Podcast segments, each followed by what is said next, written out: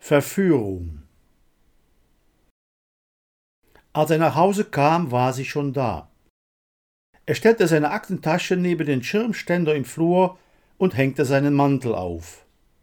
Er spürte, wie ihm die wohlige Wärme der Wohnung gut tat, denn draußen war es stürmisch und kalt, typisches Novemberwetter eben. Als er ins Wohnzimmer trat, bemerkte er sie sofort. Sie lag bereits auf dem Sofa. Sie sah verführerisch wie immer aus, doch wirkte sie diesmal verrucht aufreizend. Er konnte seinen Blick nicht von ihr lösen. Immer wieder tasteten seine Augen sie ab und seine Gedanken gingen auf eine genussvolle Reise. Plötzlich spürte er ein heftiges Verlangen nach ihr. Sie war begehrenswert wie immer, was ihn aber dieses Mal ein wenig verwirrte. Er setzte sich neben sie und schaute sie stumm an. Ihre Passivität machte ihn verrückt. Sie lag nur da und schaute ihn an.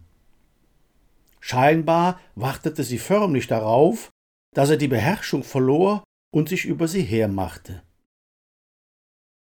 Behutsam und zärtlich begann er sie zu streicheln.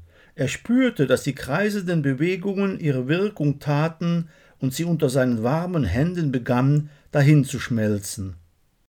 Langsam gab sie ihren anfänglichen Widerstand auf. Schließlich konnte er sich nicht mehr beherrschen, wie ein ausgehungerter Wolf fiel er über sie her und vernaschte sie. Liebling, rief er nach einer Weile zur Küche gewandt, du kannst mit dem Essen noch warten, ich habe soeben eine ganze Tafel Schokolade verspeist.